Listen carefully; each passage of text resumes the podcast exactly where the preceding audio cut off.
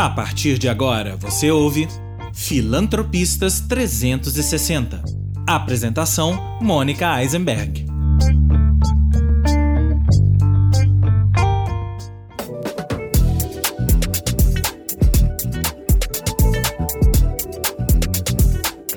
Bom dia, boa tarde, boa noite. Sejam todos muito bem-vindos a Filantropistas 360, um podcast de entrevistas com líderes do setor social, organizações sem fins lucrativos e visionários no âmbito da filantropia no espaço Brasil-Estados Unidos. Cada semana, um líder diferente, que através da sua área de atuação está direta ou indiretamente contribuindo para o impacto transformativo em prol de uma sociedade um pouco mais justa, com equidade, diversidade e inclusão. Através das nossas conversas, queremos apresentar e dar voz aos diferentes participantes deste ecossistema. Eu sou a Mônica Eisenberg, apresentadora do podcast diretamente de Nova York. Nosso convidado especial hoje é o Alexandre de Lima, fundador e coordenador do Instituto Projeto Sonhar, que atua no distrito do Capão Redondo, na Zona Sul de São Paulo. Alex, é um prazer tê-lo aqui conosco. Seja muito bem-vindo ao Filantropistas 360. Para quem não te conhece, por favor, fale aqui para os nossos ouvintes um pouco da sua trajetória pessoal, aonde você nasceu e por que você se envolveu em projetos sociais, ainda muito jovem. Oi, Mônica. Boa tarde, bom dia, boa tarde, boa noite a você e Amanda a todos Oliveira. que assistem esse Seja podcast. muito bem-vinda. É, eu agradeço um a oportunidade de poder estar falando contigo, né? Abrir esse espaço para que a gente possa bater esse papo. É, a minha trajetória na área social ela se inicia bem muito cedo, né? Então eu costumo dizer que quem nasce nas favelas é, já faz parte de um projeto social, né? Porque a gente precisa se reinventar e aprender coisas e se defender, enfim, ser é, inteligente o suficiente para poder sobreviver a essas questões. Eu nasci no Jardim Ângela, né? É um distrito na zona sul da, da cidade de São Paulo é, que na década de 90 foi considerado o lugar mais perigoso do mundo. Né? Eles fazem esse comparativo com a guerra que tinha na época, que era a Guerra do Golfo, onde se matava mais gente no Jardim Ângela por arma de fogo do que na, na Guerra do Golfo. Uau! Então esse é um pouco do cenário da onde eu vim, né? Então nós presenciamos, né? Então presenciei muita questão voltada à violência, a homicídios, né? Aos cinco anos de idade eu vi a primeira pessoa ser assassinada na minha frente e isso foi corriqueiramente assim, foi, se tornou normal, né? E quando eu percebi que isso foi, se tornou normal, isso me chocou bastante. Eu falei, nossa, mas não pode ser normal as pessoas serem assassinadas, perderem a vida, né? E eu venho é, desse lugar. Eu iniciei a minha trajetória, né, toda, acho que como toda criança na, na escola. Eu era um aluno muito problemático na escola, então a gente resolvia as questões na escola com, sempre com violência, né? Todas as respostas eram era vindo, era, era feita através de violência e enfim, eu, eu me criei neste meio. Então eu fui um aluno é, onde eu sempre participei da turma do fundão ou daquela turma da bagunça. E então até E como é que vez... você saiu?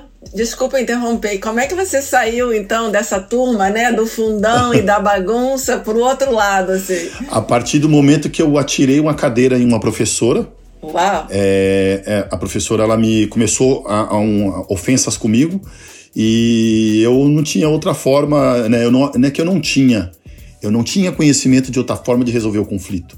E o que estava mais próximo de mim foi responder no mesmo tom, né? Ou um pouco mais uh, pesado a forma como eu agi. Então eu atirei uma cadeira que estava ao meu lado, eu atirei essa cadeira nela. E... Espero que não tenha atingido a professora. Infelizmente atingiu, né? E logo nisso o diretor entrou na sala de aula e aí eu peguei e falei com ele, falei, ah, pode me expulsar. E aí ele pegou e falou para mim assim, é, depois ele pediu para ficar um período em casa, quando eu voltei ele falou, olha, eu não vou te expulsar porque você é um problema nosso. Se eu te empurrar para fora, você vai gerar problema para outras pessoas, então a gente precisa resolver isso. E a partir daí foi quando eu falo que de fato eu entrei em projeto social, né? Eu comecei a entrar nessa área social porque minha primeira atuação ela foi no Grêmio Estudantil, que esse diretor insistiu muito para que eu participasse e contra a vontade dos outros professores, mas é, enfim, a gente conseguiu é, convencer os outros professores e os outros alunos que as propostas que nós tínhamos para para a escola e para a melhoria e para a participação dos alunos, ela, ela era uma proposta bacana. E eu fui presidente desse Grêmio por dois anos consecutivos. Uau. Então, a partir daí, eu comecei a, a, a, tomar, né? Então, ele falava assim: se você pode ser uma liderança para o mal, por que, que você não pode ser uma liderança para o bem? Então, a partir daí que eu comecei a pensar um pouco mais e fazer esse trabalho coletivo. Então, na verdade, você é um beneficiário desse trabalho social, né? Você era uma criança que estava com problemas e você teve a sorte de ter encontrado um diretor que resolveu resolver na escola, né? exatamente. E, e, a partir daí você se envolveu em outros projetos, já não na categoria de estudante, mas como uh, ator, né? De, de, de transformação social. Isso, então, é, é, o que que acontece? Eu sempre, né, assim como muitas pessoas, né, que moram na, nas comunidades, eu, meu pai era, ele, era, era alcoólatra, né, inclusive ele faleceu vítima do, do, da questão do álcool e minha mãe saía muito cedo para trabalhar e é onde a gente vivenciava desse jeito, então acabava que a gente né, lidava por si só. E quando eu esse diretor ele fez isso, então isso me abriu as portas. E, e aí teve um projeto que acontecia na escola por, de formação cidadã, né, que eles formavam um Grêmio Estudantil a partir do, do conversando, falando sobre democracia, cidadania, participação, enfim, tudo isso que era na época o Instituto uh, Sou da Paz. E aí eu participei como aluno e depois eu fui como. Uh, eles me convidaram para ser educador de formação de Grêmio Estudantil. Então eu voltei para a escola da onde eu saí para poder a, ajudar a formar, né, auxiliar na formação de outros jovens também. Então a partir daí eu comecei a caminhar, né? Então eu comecei a conhecer outros projetos, conheci, comecei a conhecer outros lugares e passei de ser uh, educando para educador. Né? Então foi a partir daí que eu comecei a ingressar uh, em instituições para poder trabalhar com, com, com o terceiro setor nessa né, área social. Foi aí que é onde eu comecei a, a, a, tornar assim essa liderança, comecei a fazer coisas na comunidade dentro da associação de moradores do bairro, né? Comecei a pensar um pouco mais em, em questões relacionadas à, à, melhoria do bairro, para a região, enfim. Então eu comecei a me envolver, né? De, de forma gradativa e quando fui ver eu já estava dentro, né? Enfim, aí foi, foi seguindo assim. Ou seja, foi um processo natural, né? A parte de, depois de toda essa sua experiência que você viveu na pele, né? E depois uhum. como educador, é, fundar a, a, o instituto, né? Projeto Sonhar. Então acabou sendo uma, uma evolução natural, digamos assim. Sim, depois disso eu passei por outras organizações, né? Eh, Santos Mártires, estudei no, no, numa organização, eh, trabalhei numa organização chamada Instituto Ururra, né? E foi aonde eu conheci o meu grande amigo, parceiro, irmão, assim, é, Marcos Lopes. E aí foi quando nós trabalhávamos no Instituto Ururra. Eu trabalhava atendendo as responsáveis familiares, né? Junto com outros educadores, nós, nós atendíamos as famílias, é, as mães, né? É, que tinham crianças ah, em trabalho infantil no Farol, na Avenida Faria Lima, lá, na, lá em São Paulo. E o Marcos, ele, ele tinha uma, uma expertise, né? de que ele veio, né, é, também passou por vários problemas na sua juventude, na sua adolescência, e aí ele começou a trabalhar com, com meninos voltado à, à questão da do tráfico de drogas, os usuários de drogas, enfim. Então eu atendia as responsáveis familiares e ele atendia esses jovens, né? Então foi quando nós começamos a trocar bastante. Né, nós nos conhecemos na entrevista de emprego que, que tinha lá, foi uma história bem bacana. É, e aí foi no Itaim, uma região muito nobre de São Paulo, e nós não tínhamos aonde almoçar, e porque nós não tínhamos dinheiro, foi quando nós, é, ele tinha um real e cinquenta e e nós dividimos um hot dog ali pro, pro nosso almoço e a partir daí a gente criou a Irmandade, né, foi quando nós nos conhecemos. E aí a gente começou a fazer esse trabalho dentro da, do Instituto Ururra, nessa organização, e aí, em 2011 para 2012, o Instituto ele encerrou as atividades. E lá nós fazíamos esse trabalho com esses meninos né? É, e aí a gente falava para eles que era possível voar, era possível sonhar, era possível atravessar do outro lado da ponte, que era possível isso, que era possível aquilo. E aí quando encerrou as atividades desse projeto, a gente falou, porra, como assim a gente vai terminar esse, esse, esse projeto, né? E vai dizer para esses caras que tudo bem, cada um vai para o seu lado e acabou tudo. E aí foi quando a gente resolveu fundar o Instituto Projeto Sonhar para poder uh, atender esses meninos, né? Essas pessoas. E aí ele, e aí foi quando a gente começou a, a, a ter o foco voltado para esses meninos e atender a família deles, né? Então, o tempo que a gente atendia esses jovens com atendimento psicológico, às vezes com alguma internação que era necessário, a gente atendia também as mães deles, né? Porque você tem um ciclo dentro da casa, aonde tudo que acontece dentro da casa, o problema é o dependente químico. O problema, tudo o problema é dele.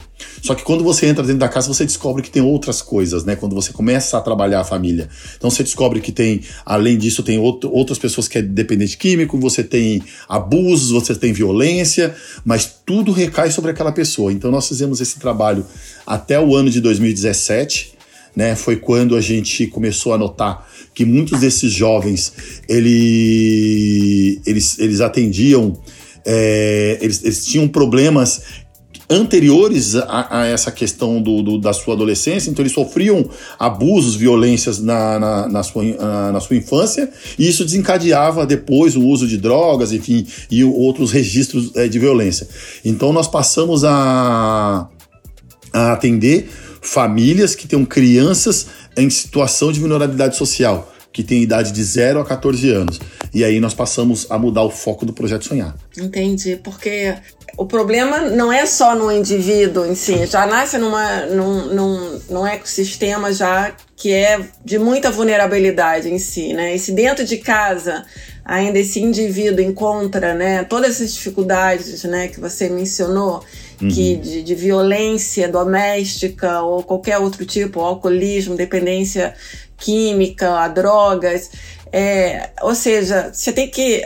A ideia é, é, tentar solucionar o problema da raiz, né? Não adianta você só, só, só cuidar do, do efeito que todo esse problema que vem antes, né, está causando. Eu acho que é foi por aí, né, essa, essa, essa ideia. Eu achei muito interessante que você mencionou que agora eu entendi bem da onde saiu e eu acho que o nome do instituto, Projeto uhum. Sonhar, é muito pertinente, porque justamente vocês trabalhavam nesse outro, nessa outra organização, né, ajudando essas crianças e plantando esses sonhos. Como é que vocês podem deixar? E criança ainda por cima. A criança né? Você, você não pode fazer uma promessa para uma criança e não cumprir.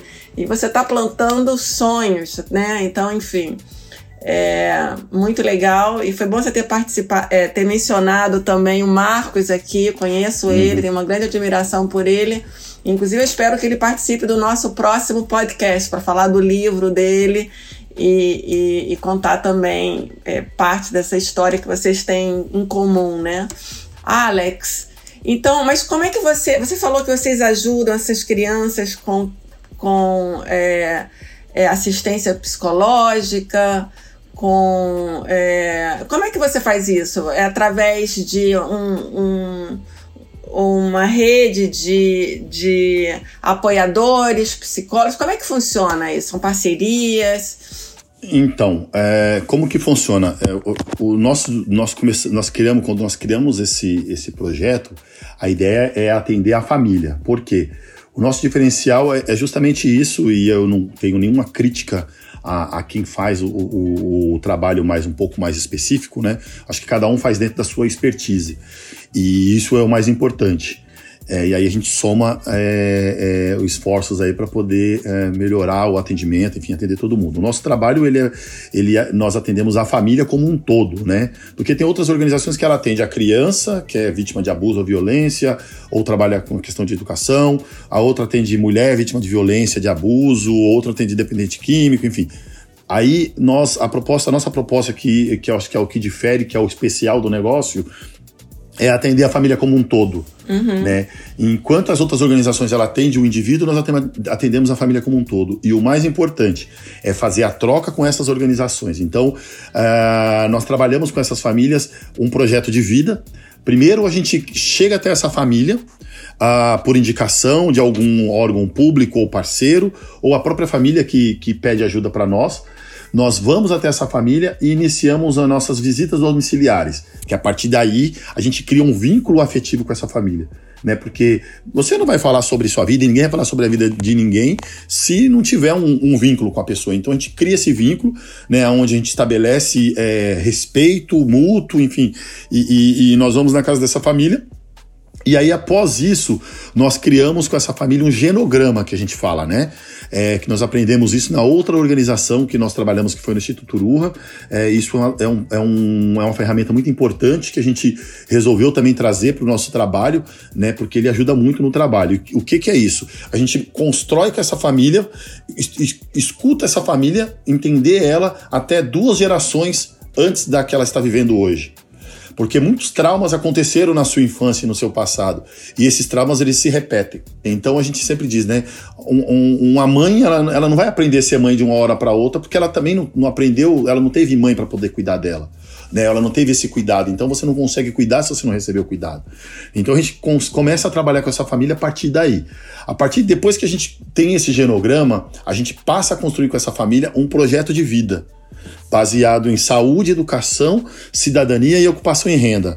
E a partir daí a gente começa a trabalhar, a desenvolver essa família. Então, no projeto hoje, na sede do projeto, nós oferecemos o atendimento social, né, que é através dessas visitas domiciliares e também visita, é, é, acompanhamentos externos. Então, as educadoras elas vão até a casa dessas famílias, trabalhar com essas famílias lá um pouco mais essa questão familiar e outras coisas. Porém, às vezes necessita ir a um hospital, marcar uma consulta, ir ao posto de saúde, mas às vezes a família tem dificuldade. Né, a responsável familiar ou um membro familiar tem dificuldade, tem vergonha, não sabe ler, enfim. Então a gente acompanha, que a gente fala que é acompanhamento externo. Então a gente vai até o Hospital São Paulo, Hospital das Clínicas, vai ao posto de saúde. E aí nós também temos o atendimento psicológico, que é muito importante para o nosso trabalho.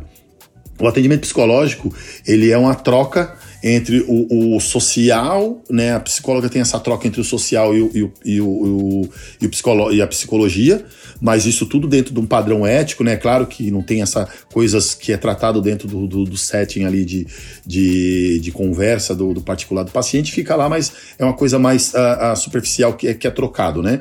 E aí a gente tem a psicóloga que atende o público infantil e uma psicóloga que atende o público adulto, para trabalhar especificamente. Uhum. Também oferecemos essas famílias o atendimento jurídico aonde tem essa importância também, né, de, de, trabalhar questões jurídicas, às vezes tem questões de pensão, tem questões é, voltadas a, a, a, creche que as crianças não têm vaga na escola, e aí a gente tem que acionar o poder público para poder garantir essa vaga, né, e também tem um trabalho com a gente que é muito importante, que é o trabalho em rede.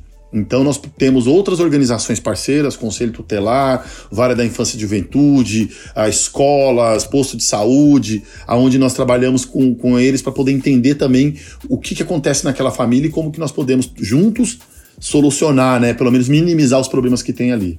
Então esse é um pouco do nosso trabalho. Uhum. Ah, parabéns. É, é, bem, é bem completo, né? No sentido de, de prestar todos esses serviços e, e, e, de uma certa forma são vocês são facilitadores, né, digamos, às vezes trabalhando com o poder público, mas que de repente essas famílias não têm, não sabem nem como acessar o poder público. Então vocês entram aí, né, dando essa mão e também eu acho que essa coisa que você falou de ir para casa, né?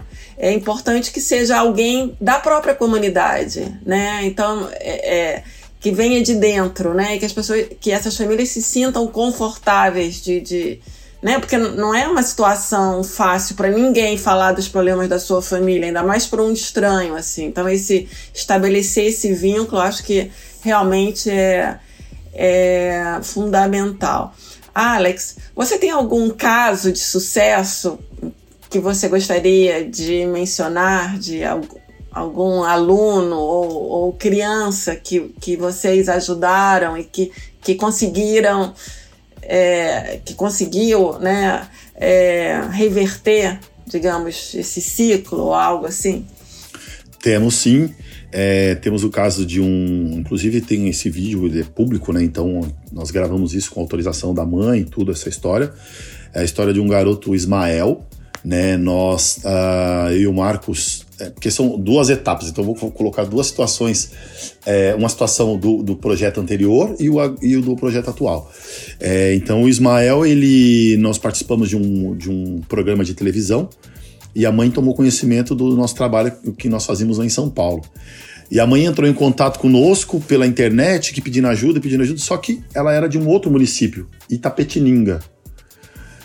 E nós não tínhamos recursos para poder chegar até lá porque o nosso recurso ele era muito limitado, né? Ele é muito limitado até hoje. Então nós trabalhamos na região do Capão Redondo. E aí ela pedindo ajuda, pedindo ajuda, pedindo ajuda, e nós falamos para ela que não era possível, mas que a gente poderia indicar para ela, para poder procurar alguém lá na cidade, tudo. E era um menino de 11 anos de idade na época. E aí ela falou: olha, meu filho é usuário de crack, meu filho, ele, outro dia não tinha crack, ele tomou gasolina, ele usa muita droga e tal. E aí nós falamos para ela que não podia. E aí eu lembro que era uma quarta-feira, muito chuvosa em São Paulo. E aí eu, ela mandou uma mensagem para mim pelo WhatsApp, pelo, pelo Facebook. E aí o Marcos, aí eu olhei assim um, a foto de um menino amarrado, acorrentado à, à cintura dela. E outra foto ele estava deitado na, na cama do hospital, é, todo amarrado. Aí eu virei o computador e mostrei pro Marcos assim, falei, olha, olha como é que tá essa situação aqui. Aí ele olhou e falou, meu, o que, a gente vai fazer? Aí a gente pegou e falou assim, aí nós dois falamos assim, pô, se a gente não puder fazer nada agora, é melhor a gente fechar as portas. Ele falou assim: como que nós vamos chegar nesse lugar? Aí um rapaz que estava lá conosco, lá, que na época também estava morando na sede do projeto, que estava recebendo tratamento, né? O nome dele era André. Ele pegou e falou assim: Olha, eu recebi meu salário hoje. Se vocês quiserem, eu posso emprestar, depois vocês me devolvem. E aí ele emprestou pra gente, na época, 400 reais. Nós enchemos o tanque de gasolina do carro e falamos pra mãe dele. Isso era 7 horas da noite. Estamos indo pra aí. Sei que foi duas horas de viagem três horas, porque estava chovendo muito e nós se perdemos ainda no caminho, enfim. E aí nós conseguimos chegar na casa desse menino em Tapetininga. Quando nós chegamos lá, a mãe abriu a porta do quarto, a avó abriu a porta do quarto e a mãe estava acorrentada a ele na cintura. Falou, poxa, mas para que isso tudo? Ela falou, porque senão ele, ele vai sair para se drogar, ou eu faço isso, ou ele, ou ele se mata. E ele só tinha 11 anos de idade. Ai, e aquilo triste. pra gente, nossa senhora, aquilo ali foi um baque. E aí nós pegamos esse menino, vamos levar para São Paulo, vamos levar para São Paulo, vamos levar para São Paulo. E aí a mãe entrou com o menino acorrentado no carro. E aí eu falei, olha, não solta ele, porque eu não sei o que que ele, de repente a gente para o carro, de repente ele abre a porta, ele pula. Vamos se manter como tá aí, chegar lá a gente tira essa corrente. E fomos para São Paulo com esse menino dentro do carro. Quando nós chegamos em São Paulo, na sede do, do Projeto Sonhar, 5h40 da manhã, é, abrimos a, o portão, entramos e aí eu falei, agora pode tirar a corrente dele. E aí a mãe esqueceu a corrente desse menino lá em Itapetininga, a chave do cadeado. Não. E aí arrumei uma lima na época, tinha uma caixa de ferramenta, comecei a limar lá, serrei, consegui serrar e cortar a corrente desse menino. Enfim, aí fizemos um trabalho com ele, ele foi para uma comunidade terapêutica, ele se internou, depois ele saiu, fez um processo de desintoxicação, passando um atendimento psicológico, psiquiátrico. É, a mãe vinha uma vez por mês para poder visitá-lo. É, a gente também ia uma vez por mês lá na casa da mãe para poder também trabalhar as questões lá da casa. É, ele foi matriculado na escola, foi matriculado no outro serviço que tinha lá, né, para poder fazer outras atividades de teatro, dança, enfim. Sei que nós fizemos um trabalho com ele por durante um ano e meio. E aí, graças a Deus, esse menino ele, né, ele se libertou, é, ele se, se desintoxicou. E aí depois ele voltou para a cidade dele. E aí depois uh, ele teve um, um pequeno processo de recaída mas a gente né, dizia que a recaída ela faz parte do processo, porque todo mundo tem recaída. Né? Uhum, recaída, claro. As pessoas têm recaída no amor, não vai ter recaída na droga, né? Exato, então, dependência química. Isso, na né? dependência química. E aí ele voltou e graças a Deus hoje ele já é um, um, um homem, ele já tem hoje 19 anos e está liberto, enfim, está morando com a família, trabalha numa fazenda lá, tá tranquilo. Então esse foi o caso do Ismael. A gente tem fotos dele, tem vídeo, assim, é bem assustador né, as fotos, as imagens, assim, é bem assustador, assim, depois eu posso enviar para você. É, e Nossa, aí que também... história, parabéns, vocês realmente salvaram essa criança, né? sim, sim, e aí também tem... Desculpa, só uma pergunta, Alex, então quando, quando essa criança foi fazer esse tratamento, foi internado na clínica, na, no, na clínica pública, né, que vocês facilitaram e conseguiram ele... Não. Não? Não, infelizmente em São Paulo, é, acho que no Brasil eles inventam essa história de clínica pública, porque o poder público, poder público infelizmente não faz nada para o dependente químico. Infelizmente. Isso é conversa para boi dormir e não existe uma clínica pública. Nós, graças a Deus, nós temos muitos parceiros lá, pessoas muito bacanas conosco e que são as pessoas que financiam o projeto Sonhar, né? Então, é, são empresários, são pessoas físicas e pessoas jurídicas que nos apoiam. E aí, graças a, a, ao dinheiro, ao recurso que essas pessoas nos repassam, né, nos repassavam na época e repassam até hoje, a gente conseguiu manter esse menino, fazer todo esse trabalho com esse menino com outros e a continuidade do nosso trabalho hoje. Ah, uau, em clínica particular, através dessas parcerias. Isso, isso. Ah, uau, que incrível. E que história, coitado desse menino. Puxa, 11 anos. Sim. É, e, Alex, é, mudando um pouquinho de assunto, você está agora aqui em Nova York também, né? Como uhum. eu, já moro aqui há muitos anos. É, eu tenho visto, assim, como uma tendência, várias organizações brasileiras, organizações sem fins lucrativos, que estão vindo é, para Nova York ou, ou é, para fazer captação de recursos, né, fazer fundraising ou, ou é, o que seja. E pelo visto, eu acho que você né, faz parte dessa, dessa corrente. Você quer falar um pouquinho como tem sido essa experiência para você?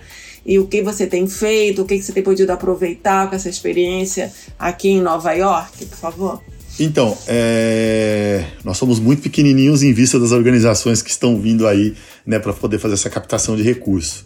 Então, nós estamos fazendo um trabalho de formiguinha, é, graças a, a uma grande amiga parceira, né, a Carla, ela ajuda muito, assim, está ajudando muito nas conexões. Então nós estamos uh, iniciando esse trabalho, né, de, de poder fazer essa captação de recursos. Nós uh, firmamos agora, né, assinamos um, um, um, contrato com a Brasil Foundation, né, onde uh, isso nos, nos credencia a poder a fazer essa captação de recurso aqui nos Estados Unidos. Né? Então, esse recurso ele entra uh, pela, pela Brasil Foundation, ela tem esse todo esse selo de qualidade, tem toda essa confiança né, do, do, do do, do, do, acho que do, da sociedade do Brasil, dos Estados Unidos e também do poder público, né, do governo americano, que também é, também aqui é uma, a, a fiscalização aqui é muito grande, e isso é importante, né, para que as pessoas possam doar e ter segurança para onde esse dinheiro está indo. Então nós uh, entramos dentro de um, um fundo, né, é, conseguimos é, entrar no fundo da Brasil Foundation, aonde a ideia é, é conseguir é captar 10 mil dólares para que a gente possa manter o projeto de psicologia, a ampliar, né? Manter e ampliar o projeto de psicologia no próximo ano lá no, no Brasil. Né? Então, isso para a gente está sendo muito importante porque é, eu tive a oportunidade de conhecer outras pessoas, conhecer uma forma diferente de captação de recursos, que aqui é, é totalmente diferente do Brasil. Então, você conversa com as pessoas, as pessoas têm a facilidade maior, né? quando elas têm a, a, a confiança e, e consegue ver credibilidade no trabalho, elas, elas têm facilidade para doar. É um pouco diferente uhum. do Brasil e também o incentivo que o governo dá né, para as pessoas que doam aqui também, ele, ele facilita isso, né? Facilita muito o, o, o trabalho, né? Esse trabalho de doação. E para a gente está sendo muito interessante. É, eu estou vindo aqui. É, é, agora eu me aprofundei um pouco mais, não é a primeira vez que eu estou aqui fazendo isso, mas dessa vez está sendo uma, uma, uma uma forma um pouco mais profissional e um pouco mais intensa, né? Graças à nossa amiga Carla que está dando todo esse suporte. Ótimo. É, bom, você mencionou a Brasil Foundation, não sei se você sabe, mas eu, eu sou a primeira voluntária da Brasil Foundation. Uau, que bacana. É, então, é, eu vi, a Carla me mandou uma foto sua com a Leona, né? Eu conheci a Leona quando ela tinha acabado de sair da ONU e estava com essa ideia de de abrir a Brasil Foundation, de uhum. estabelecer a fundação, enfim.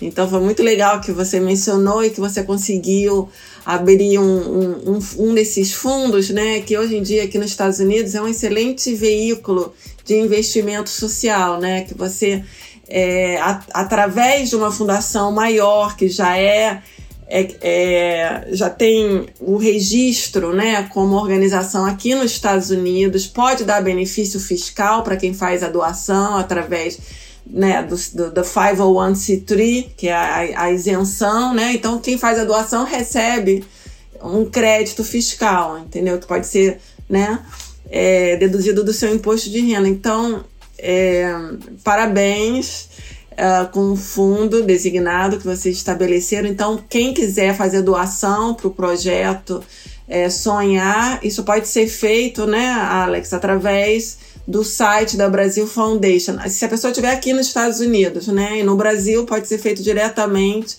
através do site de vocês. De qualquer maneira, eu vou no quando a gente publicar esse podcast, é, botar os detalhes de como acessar eu, tanto o seu site como o seu fundo na Brasil Foundation? É, para a gente é, é, muito importante, né? Acho que é, tá, ter nessa né, esse está caminhando né, aí embaixo aí das asas da Brasil Foundation porque traz credibilidade. Né? Nós já conseguimos por duas vezes a, o incentivo da Brasil Foundation, né, isso em 2017, 2018 e 2019, né, por duas vezes nós conseguimos. É, uma vez foi para manter o nosso trabalho de, educa de, educador, então a gente dava cestas de, de, não era cesta básica, mas era cesta, cesta de, de hortifruti para as famílias, né? Isso com recurso da Brasil Foundation e também uh, fazia uh, o pagamento das educadoras. O segundo uh, recurso que nós recebemos foi para eh, reformar, comprar brinquedos e estruturar toda a nossa sala de atendimento psicológico infantil. Nós conseguimos uhum. fazer isso, tem isso funciona até hoje brilhantemente. Então isso para nós é muito importante. E o que é importante é, também é sempre bom mencionar, né? Acho que é, é bom, mas eu acho que é muito importante mencionar a, as pessoas que nos ajudam, né? Então eu, eu sou muito grato, né? Nós do, do, do, Instituto Sonhar nós somos muito gratos por todas as pessoas que passaram de alguma forma, doaram recursos, doaram tempo para poder manter o nosso trabalho, né? E as pessoas que até hoje continuam. Então, eu sou muito grato a, a, essas pessoas, né? São muitas pessoas que, que nos apoiam, né? E eu acho que tem que e não pode deixar de mencionar, né? Nunca essas pessoas, porque elas que fortalecem e elas que são a base do trabalho, porque o trabalho só claro. só permanece e se mantém por elas. Né, porque nós não recebemos é, incentivo do poder público, né? Então são pessoas é, físicas e jurídicas que doam para a gente para poder manter o trabalho. Muito legal. E você mencionou que né, vocês fizeram, uh, aplicaram né, parte desses recursos obtidos para comprar uh, brinquedos, né, fazer um trabalho lá na área de atendimento e tal. E eu li algo que vocês fizeram também a nível de campanha com grafiteiros né? Você pode falar um pouquinho sobre essas campanhas que vocês fizeram em São Paulo? Então, em São Paulo nós fizemos uma ação, na época foi com uma, uma agência de publicidade, e aí foram duas ações, né? A primeira ação foi feita na época com a Actual Mix, nós fizemos uma ação na escola onde eu estudei, a ideia era grafitar a, o muro da escola, né? E até hoje ele tá lá, o grafite já tem já uns 3, 4 anos. Tem uns 4 anos. Tá bem bonito, assim, foi uma coisa bem profissional que foi feita, foi bem legal. Eles deram esse suporte, esse apoio. E também nós tivemos uma outra ação com um grande parceiro, o, o André, né? André Gola. Ele tem um, um, personagem chamado Suadinho. E o André, ele lançou um desafio para nós, né? É, ele falou: Meu, eu queria ver uma forma de fazer com que o mundo, a imprensa, enfim, o mundo olhasse para uma organização social no Brasil. E eu gostaria de indicar o projeto Sonhar para esse projeto audacioso. Eu falei, qual que é? E aí o projeto era o seguinte, ele a ideia era, você tem o Banksy, né, que é o maior grafiteiro do mundo, assim, que é o maior grafiteiro do mundo, mais misterioso, tem as obras mais valiosas aí. Claro que, que nós temos outros, né, brasileiros, né, os Gêmeos, o, o, é, o Cobra, Cobra, enfim, tem outros, tem outros aí. E aí ele falou: olha, vamos fazer para esse cara, vamos ver o que, que, que, que, que nós vamos conseguir. E a ideia era oferecer uma parede do, do, do, do Instituto para que o Banksy pudesse é, pintar. Então a campanha era: Banksy, temos uma parede aqui para você. né? e, e aí foi, um, foi bem audacioso, assim, né? Então, uhum. isso deu oportunidade, porque é, nós é, saímos em, é, é, em reportagens no The Guardian em Londres, foi colocado outdoor na cidade de Londres, foi colocado outdoor em Bristol, na cidade, né, onde teoricamente o, o Banksy ele seja de lá. Isso, uhum. nos ônibus, é, painéis no ponto de ônibus, enfim, foi feita toda uma campanha aí.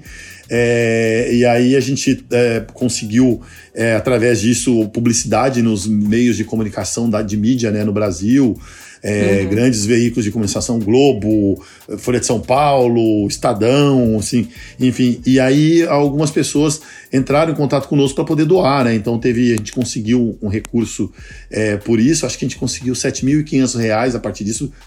É um, um grande, é, é um, uma grande ajuda que chegou para a gente mas o Banks não foi até hoje. Não foi? não.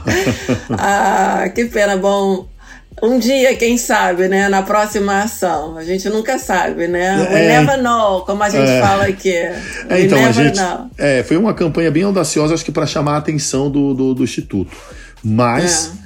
As, a nossa parede, o nosso portão, ele tá lá disponível né? É, para que o nosso grande parceiro e compatriota aí, Cobra, se ele tiver é, nos assistindo, nos ouvindo, ou alguém que possa reproduzir isso para ele, se ele puder nos agraciar com uma das suas obras para nós vai ser também muito bem-vinda. Vamos fazer essa chamada quando a gente publicar esse podcast. sim, sim. Exatamente, ainda mais do Cobra, né, sendo o nosso, né, conterrâneo. É, é, o Cobra ele, ele, ele, ele fez um grafite no Capão Redondo uma época e infelizmente ele foi apagado, né? O, acho que a pessoa que recebeu esse esse grafite no muro da sua casa, acho que ela não sabia a grandeza, né, a grandiosidade do Ai, negócio que, e construiu uma parede na frente, outra parede na frente e tampou essa, essa obra de arte para nós do Capão Redondo. Então, se ele é, quiser, o Projeto Sonhar está lá, mas também se não for no Projeto Sonhar, que seja em algum lugar para que a gente possa também, assim como os, os, os nova-iorquinos, né, eles, os americanos como um todo, porque acho que as obras eles estão espalhadas pelos Estados Unidos todo, ele possa também, a gente possa também ter isso é, conosco lá para que a gente possa também olhar todos os dias e seja também um ponto de peregrinação.